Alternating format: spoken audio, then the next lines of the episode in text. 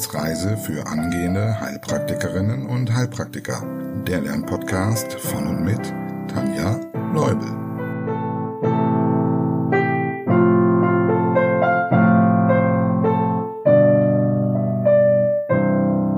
Hallo und herzlich willkommen zu Folge 47, in der wir uns weiter mit den Blutzellen beschäftigen. Die Thrombozyten haben wir beim letzten Mal nicht mehr bearbeitet und deshalb schauen wir uns die heute an. Da deren Hauptaufgabe in der Blutgerinnung liegt, nehmen wir dieses Thema gleich mit rein mit allem, was dazugehört. Zunächst aber ein herzliches Willkommen an Carmen und Anja. Schön, dass ihr nun auch Mitglieder bei Steady seid. Ich freue mich. Vielen Dank für eure Unterstützung. Falls auch du den Podcast unterstützen möchtest, schau gerne mal auf Steady unter Wissensreise. Mit den aktiven Fragestellern und den engagierten Lernern hatten wir am Montag unser monatliches Online-Treffen. Es war wirklich sehr bereichernd. Vielen Dank an euch alle nochmal. Vielleicht möchtest du beim nächsten Mal auch dabei sein. Den Link zu Steady findest du in der Podcast-Beschreibung oder auch auf meiner Homepage unter www.tanjas-naturheilkunde.com. Ja, starten wir mit einer Kurzwiederholung. Wie heißt eine rote Blutzelle? Erythrozyt, genau. Wo wird sie gebildet und was ist ausschlaggebend dafür? Wenn ein Sauerstoffmangel im Körper festgestellt wird, wird von der Niere Erythropoetin ausgeschüttet, woraufhin im roten Knochenmark die Erythropoese angeregt wird. Wie lange leben Eris im Normalfall und wo werden sie abgebaut? Sie werden nach circa 120 Tagen, vor allem in der Milz, aber auch in der Leber und im roten Knochenmark abgebaut. Und natürlich die Frage nach der Gesamtanzahl der Eris. Wie viele sind es beim Mann und wie viele bei der Frau? Die Gesamtzahl beträgt bei der Frau circa 4,2 bis 5,4 Millionen pro Kubikmillimeter und beim Mann circa 4,6 bis 6,2 Millionen pro Kubikmillimeter Blut. Damit springen wir direkt zu den Leukozyten. Wie viele haben wir davon? Circa 4000 bis 10.000 pro Kubikmillimeter Blut. Auf welche drei Gruppen teilen sie sich auf? Lymphozyten, Monozyten und Granulozyten. Nenne die drei Gruppen der Granulozyten und ihre jeweilige Aufgabe. Neutrophile Granulozyten und eosinophile Granulozyten sind als Fresszellen Teil der Abwehr. Die Eosinophilen spielen auch bei Allergien und als Aufräumkommando von Immunkomplexen eine Rolle. Hier übrigens noch die Auflösung zu letzter Woche. Bist du drauf gekommen? Wenn die Eosinophilen die Immunkomplexe nicht vernünftig aufräumen, lagern die sich ab, zum Beispiel in der Niere, womit wir bei der Immunkomplex Glomerulonephritis wären. Ja, die dritte Gruppe, die basophilen Granulozyten, enthalten Heparin und Histamin und spielen bei allergischen Reaktionen eine Rolle. Nenne alle Untergruppen von Lymphozyten. Natürliche Killerzellen, B-Lymphozyten mit Plasmazelle und Gedächtniszelle, T-Lymphozyten mit zytotoxischer Zelle, Suppressorzelle, T-Helferzelle und T-Gedächtniszelle. Welche Aufgaben haben Monozyten? Sie helfen als große Fresszellen mit bei der Abwehr, indem sie Erreger phagozytieren. Außerdem gehören sie zu den Antigen präsentierenden Zellen. Und die letzte Aufgabe für die heutige Kurzwiederholung, sortiere die Leukozyten nach ihrem prozentualen Anteil. Neutrophile ca. 50 bis 70 Prozent, Lymphozyten 20 bis 40 Prozent, stabkernige Neutrophile unter 3 Prozent, Monozyten 2 bis 6 Prozent, Eosinophile 1 bis 5 Prozent und Basophile unter 1 Prozent. Okay, schauen wir uns mal die dritten im Bunde der Blutzellen an die Blutplättchen oder Thrombozyten. Sie sind die kleinsten Zellen beziehungsweise müsste man eigentlich sagen Zellfragmente, da sie keine vollständigen Zellen sind. Sie sind wie so Splitter eines gebrochenen Megakaryozyten und besitzen somit keinen Zellkern. Sie sind mit einer Gesamtzahl von 150.000 bis 380.000 pro Mikroliter Blut vertreten. Nach circa zehn Tagen werden sie in der Milz abgebaut. Von der Form her sind sie im Ruhezustand scheibenförmig. Sobald sie aber aktiviert werden, ballen sie sich kugelförmig zusammen und bilden lange Fortsätze, sogenannte Pseudopodien aus. Das sind so kleine Scheinfüßchen, die sie zur Anheftung und Aggregation nutzen. Und damit sind wir auch schon bei der Aufgabe. Zusammen mit den Gerinnungsfaktoren sind Thrombozyten wichtig für die Blutstillung und Blutgerinnung. Und diese Aufgabe des Blutes schauen wir uns gleich nochmal ganz genau an. Erst noch ganz kurz zur Gesamtanzahl. Befinden sich zu wenige Thrombozyten, also unter 150.000 pro Mikroliter im Blut, bezeichnen wir das als Thrombozytopenie oder kurz Thrombopenie. In diesem Fall ist die Blutgerinnung gestört und es kommt zu sogenannten hämorrhagischen Diathese. Das ist ein Ausdruck für die vermehrte Blutungsneigung. Erscheinungen, an denen man diese vermehrte Blutungsneigung zum Beispiel feststellen kann, sind Zahnfleischbluten, vermehrtes Nasenbluten, Blut im Urin oder Stuhl und Hauteinblutungen. Insbesondere stecknadelkopfgroße, punktförmige Hauteinblutungen, sogenannte Petechien, könnten auffallen. Im umgekehrten Fall bei mehr als 380.000 Thrombozyten pro Mikroliter Blut spricht man von Thrombozytose.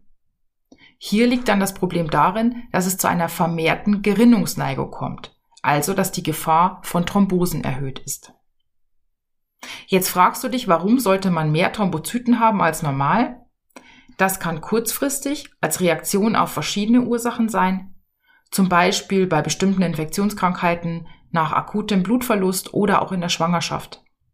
Es gibt aber neben dieser reaktiven Thrombozytose auch die chronische, die auf einer Blutbildungsstörung im Knochenmark beruht. Und wenn diese Bildungsstörung sich nicht nur auf die Menge, sondern auch auf die Funktionalität der Blutplättchen auswirkt, dann kann es hier nicht nur zur erhöhten Gerinnung, sondern auch zur hämorrhagischen Diathese kommen. Weil es sind zwar zu viele Blutplättchen da, aber sie funktionieren nicht ordentlich. Ja, dann schauen wir uns doch mal an, wie es ordentlich funktionieren würde. Das große Thema Blutstillung und Blutgerinnung. Blutstillung und Blutgerinnung mit Fachbegriff Hämostase, also Häm für Blut und Stase für Stillstand, ist ein mehrschrittiger Prozess. Und er beginnt im Prinzip mit der Verletzung des Endothels und endet mit der Bildung eines stabilen Thrombus zum Verschluss dieses Defekts. Das Ziel dieses Prozesses ist, verletzte Blutgefäße abzudichten, um so größere Blutverluste zu verhindern. Und daran beteiligt sind nicht nur die Thrombozyten, sondern auch Gerinnungsfaktoren und die Gefäßwände selbst. Man teilt die Blutstillung in zwei Phasen ein, in die primäre und die sekundäre Hämostase. Und diese laufen jetzt nicht nacheinander ab, sondern teilweise auch schon parallel, aber sie haben verschiedene Zeiten, denn die primäre Hämostase dauert ungefähr ein bis drei Minuten. Sie ist also schon früher abgeschlossen und die sekundäre, die dauert so ungefähr drei bis elf Minuten. Beginnen wir mit der primären Hämostase, der Blutstillung. Hieran beteiligt sind die Gefäßwände, die Thrombozyten und der sogenannte von Willebrand-Faktor. Schauen wir uns erstmal die Gefäßreaktion an. Wird ein Gefäß verletzt, so zieht es sich reflektorisch zusammen.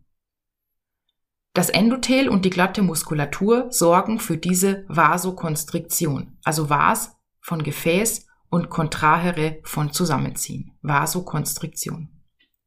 Dadurch kommt es dann zu einer geringeren Durchblutung, sodass der Blutaustritt an dieser Stelle verringert wird. Das ist also die Gefäßreaktion. Und dann haben wir noch die Thrombozytenreaktion. Denn auch die Thrombozyten reagieren auf eine Gefäßschädigung. Und zwar in zwei Schritten. In der Adhäsion und der Aggregation. Zunächst kommt es zur Adhäsion. Die Blutplättchen enthalten in ihrem Zytoplasma verschiedene Faktoren. Man nennt die dann Thrombozytenfaktoren oder man nennt sie auch Plättchenfaktoren. Und die übernehmen verschiedene Aufgaben bei der Blutstillung und Gerinnung. Für diese erste Phase, die Adhäsion, ist beispielsweise der von Willebrand-Faktor zu nennen. Kommt es zu einer Verletzung der Intima, wird das darunterliegende Bindegewebe freigelegt vor allem kollagene Fasern. Und der von Willebrand-Faktor, der verbindet jetzt die Thrombozyten wie so eine Art Kleister mit dem freigelegten Kollagen.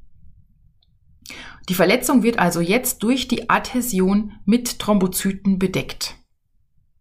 Und jetzt kommt die zweite Geschichte, denn durch die Anhaftung der Thrombozyten schütten die bestimmte Stoffe aus, zum Beispiel ADP, Serotonin und Thromboxan. Thromboxan wird später nochmal wichtig. Und durch diese Stoffe werden jetzt weitere Thrombozyten angelockt und aktiviert. Das heißt, sie ändern ihre Gestalt, sie werden also kugelig und bilden diese Pseudopodien aus, die wir vorhin schon angesprochen haben. Und mit diesen langen Fortsätzen können sie sich gut an der Wand und auch aneinander festheften. Und durch die Formveränderungen werden auch gespeicherte Gerinnungsfaktoren freigesetzt, die dann wiederum für die sekundäre Hämostase wichtig sind. Das heißt also, erst Adhäsion, also die Thrombozyten ähm, heften sich an der Wand fest, an dem Kollagen durch den von Willebrand-Faktor und dann Aggregation. Es kommen immer mehr und bilden einen sogenannten weißen Thrombus. Durch die Vasokonstriktion und den Thrombozytenpfropf, also den weißen Thrombus, kommt es zur vorläufigen Blutstillung, was dann diese circa ein bis drei Minuten dauert. Und diese Zeit wird manchmal zu diagnostischen Zwecken gemessen und als Blutungszeit in Großbuchstaben BZ bezeichnet. Die sekundäre Hämostase bezeichnet jetzt die Blutgerinnung. Und sie ist nötig, weil der weiße Thrombus nicht besonders stabil ist. In der zweiten Phase werden deshalb zur Verstärkung Erythrozyten mit eingebaut, wodurch der weiße Thrombus zum roten Thrombus wird. Und es wird letztlich ein Fibrinnetz gebildet, was den Verschluss für mehrere Tage sichert. Bei der sekundären Hämostase spricht man auch von der Gerinnungskaskade. Vielleicht kennst du den Begriff Kaskade. Eigentlich bezeichnet man damit einen künstlich angelegten Wasserfall in Form von Stufen. Und genauso ist es auch hier. Es wird also stufenförmig erstmal ein Gerinnungsfaktor freigesetzt oder aktiviert, durch diesen wird dann der nächste aktiviert und so weiter und so weiter. Und es gibt 13 Gerinnungsfaktoren, die mit römischen Ziffern versehen sind. Und wenn sie aktiviert sind, dann schreibt man noch zusätzlich ein kleines A dahinter. Aber keine Sorge, du musst nicht jeden kennen und auch nicht wissen, wann welcher von wem aktiviert wird. Nur die wichtigsten. Und vielleicht so viel, die Ziffern haben nichts mit der Reihenfolge zu tun. Also es ist jetzt nicht so, dass Faktor 1 den Faktor 2 aktiviert und der den Faktor 3 und so weiter oder umgekehrt, sondern diese Faktoren wurden nach dem Zeitpunkt ihrer Entdeckung benannt. Ja, und was noch wichtig ist, bei den Gerinnungsfaktoren handelt es sich um Plasmaproteine. Das heißt also, sie werden überwiegend in der Leber hergestellt. Und zusätzlich zu den Plasmaproteinen gibt es den Faktor 4, das ist Calcium, auch der ist wichtig für die Gerinnung. Ja gut, wir schauen jetzt mal, um eine bessere Struktur im Kopf zu haben, teilen wir ein. Und zwar teilen wir die sekundäre Hämostase in die Aktivierungsphase und die gemeinsame Endstrecke. Bei der Aktivierungsphase gibt es auch wieder zwei Systeme oder Wege, die die Blutgerinnung in Gang setzen. Letztlich enden die dann in der Endstrecke, also in der gemeinsamen. Man nennt es das intrinsische oder endogene und das extrinsische oder exogene System.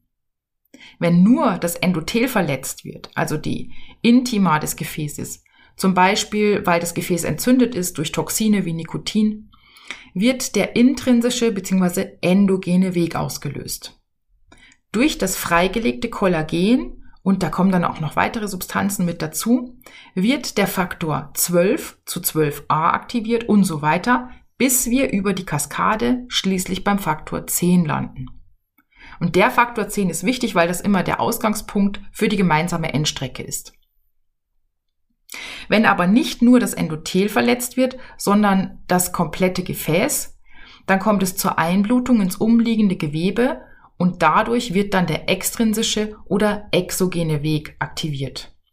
Und hier fängt das dann an mit Faktor 3, das nennt sich Gewebe, Thromboplastin, wird aktiviert zu 3a, das ist Thromboplastin und so weiter, bis wir auch hier wieder bei Faktor 10 landen. Und jetzt sind wir bei beiden Systemen bei Faktor 10 gelandet, das heißt, wir können uns die gemeinsame Endstrecke anschauen. In der gemeinsamen Endstrecke kommt es zur ersten Phase, nämlich der Faktor 10 leitet diese erste Phase der Blutgerinnung ein, indem er nämlich gemeinsam mit Faktor 5 und 4, also Calcium, hier haben wir das Calcium, was wichtig ist, die Umwandlung von Faktor 2 in Faktor 2a bewirkt. Und das ist jetzt ein Faktor, den wir äh, uns merken sollten. Faktor 2 ist nämlich Prothrombin und wenn das dann aktiviert ist, dann nennen wir es Thrombin. Also Faktor 2a ist Thrombin. Dann haben wir die zweite Phase. Thrombin aktiviert jetzt den Faktor 1, also den ersten, der irgendwann mal gefunden wurde, Fibrinogen, zu Faktor 1a. Und jetzt kannst du dir schon denken, wie der dann heißt. Fibrin. Ne, dann ist das Ogen weg. Das heißt, es werden lose Fibrinfäden um den Thrombus herumgelegt. Und jetzt fehlt noch die dritte Phase.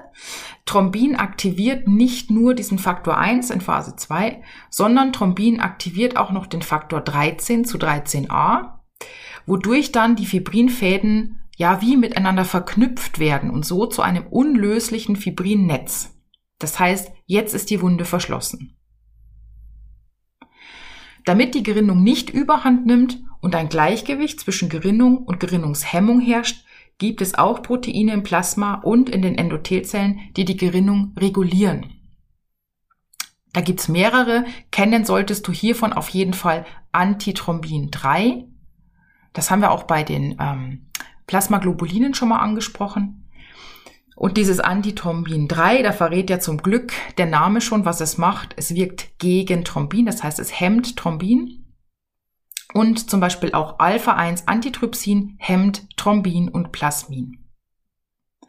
Und nicht nur für die Hemmung, sondern auch für die Auflösung der Tromben gibt es Stoffe, die vorhanden sind.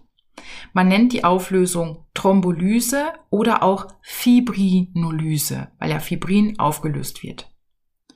Und das Plasmaprotein, was hierfür zuständig ist, ist das sogenannte Plasminogen. Es wird in einem kontinuierlichen Prozess zu Plasmin aktiviert und Plasmin spaltet dann wiederum Fibrin und damit den festen Verbund um den Thrombus herum. Übrigens entstehen bei dieser Spaltung dann die D-Dimere, falls du das schon mal gehört hast. Und deshalb sind D-Dimere in der Diagnostik von zum Beispiel Lungenembolie oder Thrombose erhöht, weil sie die erhöhte Gerinnungsneigung anzeigen. Und schlau wie unser Körper ist, hemmen diese D-Dimere auch wieder Thrombin, so dass verhindert wird, dass der Fibrinthrombus gleichzeitig abgebaut wird und auch wieder gleichzeitig aufgebaut wird. Ja, du siehst, es sind unzählig viele Schritte und Faktoren, die in der Blutgerinnung eine Rolle spielen. Und jetzt können wir mal überlegen, wann welche Störungen in der Blutgerinnung auftreten können. Weil überall bei diesen ganzen Stellschrauben kann ja mal was schiefgehen. Fangen wir mal von vorne an und dann kannst du zugleich das Ganze als Wiederholung nutzen. Was war denn als erstes nochmal bei der Blutstillung wichtig? Genau, der von Willebrand-Faktor.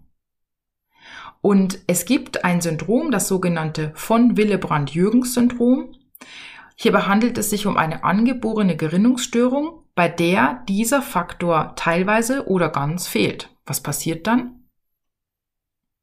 Naja, wenn weniger Kleber da ist, können weniger Thrombozyten an das Kollagen anheften. Also verlangsamt sich die primäre Hämostase und die Blutungszeit verlängert sich.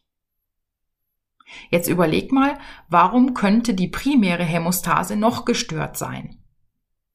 Geh also nochmal die Schritte im Kopf durch, was zur primären Hämostase gehört.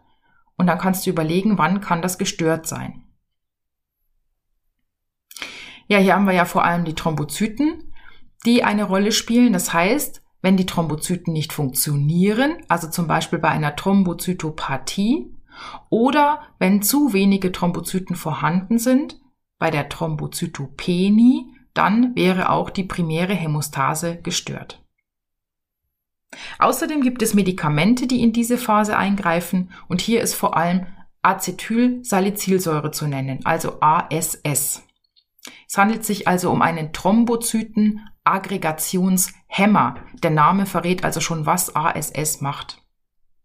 Und falls du es genauer wissen möchtest, diesen Wirkmechanismus, dann hör noch kurz zu. Falls nicht, kannst du kurz Pause machen mit dem Kopf.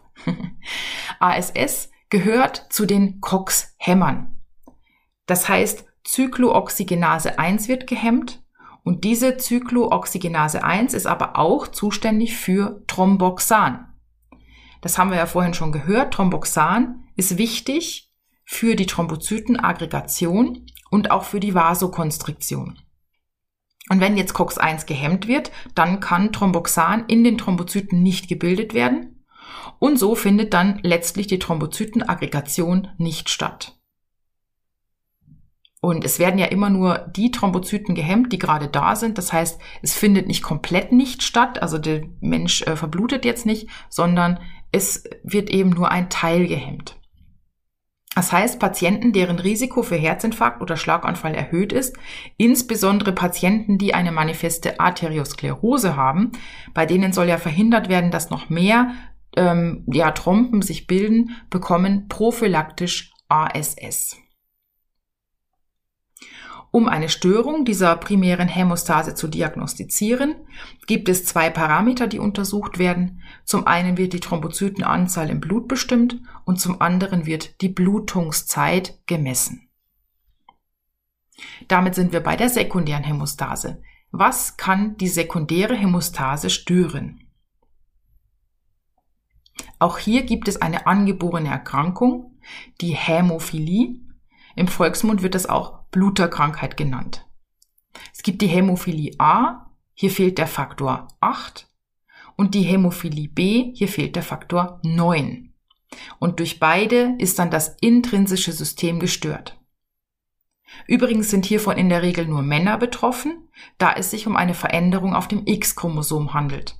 Frauen wären also nur betroffen, wenn die Veränderung beide X-Chromosomen beträfe. Ja, das extrinsische System ist vor allem dann gestört, wenn die Vitamin K-abhängigen Gerinnungsfaktoren vermindert sind. Zum Beispiel aufgrund einer Synthesestörung in der Leber. Und die Vitamin K-abhängigen Gerinnungsfaktoren, danach wird manchmal gefragt. Die Eselsbrücke ist das Jahr 1972. Das heißt, die Faktoren 10, 9, 7 und 2 hängen von Vitamin K ab. Das heißt, wenn kein Vitamin K da ist, könnten die auch wieder nicht gebildet werden. Das ist gleich wichtig für die Medikamente. Damit sind wir auch schon bei den Medikamenten. Man nennt sie Antikoagulantien, also gegen eine Zusammenballung. Bei Patienten, deren Blutgerinnung auf jeden Fall verhindert werden soll, zum Beispiel weil sie schon einen Herzinfarkt oder Schlaganfall erlitten haben, werden diese Antikoagulantien eingesetzt. Dazu zählen Heparin, Hirudin, Coumarine und die NOAC. Wie wirken die Medikamente? Heparin hemmt Thrombin, also die Umwandlung von Fibrinogen zu Fibrin, und so kann dann das Fibrinnetz nicht gebildet werden. Auch Hirudin, das ist ursprünglich ein Protein aus den Speicheldrüsen des Blutegels, hemmt Thrombin. Dann gibt es noch Coumarine, zum Beispiel Makuma. Und die sind Vitamin K-Antagonisten. Das heißt, die wirken also gegen Vitamin K, die äh, blockieren die Rezeptoren und so können dann die Vitamin K-abhängigen Gerinnungsfaktoren nicht gebildet werden und das extrinsische System wird durch Kumarine gehemmt. Außerdem gibt es Medikamente, die auf einzelne Gerinnungsfaktoren einwirken. Sie werden als NOAC bezeichnet. das ist die Abkürzung für neue orale Antikoagulantien. Die sind aber teurer, aber sie sind auch besser einstellbar als zum Beispiel Makuma, weil dadurch, dass das ja Vitamin K abhängig ist, ist es auch sehr ernährungsabhängig. Und deshalb muss der Quickwert des Patienten häufig gemessen werden und die Dosierung angepasst werden. Und diese ständige Kontrolle entfällt bei den NOACs. Falls dir Quickwert nicht sagt, keine Sorge, zu den einzelnen Untersuchungswerten kommen wir nochmal gesondert. Übrigens ist die Abhängigkeit der Blutgerinnung von Calcium auch fürs Labor wichtig. Denn wenn man Blut ungerinnbar machen möchte, gibt man zum Beispiel Natriumcitrat oder Oxalat hinzu. Und dieses bindet dann das vorhandene Calcium an sich, so dass die Gerinnungskaskade nicht ablaufen kann, weil der Faktor 4 fehlt. Ja, damit soll es für heute reichen, muss es auch, denn sonst kommt die Folge nicht mehr pünktlich online. Irgendwie geht die Zeit doch immer schneller rum, als einem lieb ist. Also, ich hoffe, du hast einiges mitgenommen. Schreib mir gerne bei Fragen oder auch bei Kritik oder wenn du langsam in Panik gerätst, weil die Prüfung immer näher rückt. Unterstütze den Podcast gerne bei Steady, damit es viele weitere Folgen geben kann.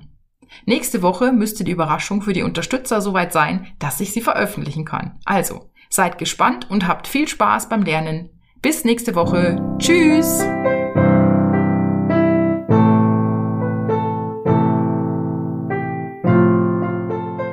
Das war eine Etappe auf der Wissensreise für angehende Heilpraktikerinnen und Heilpraktiker.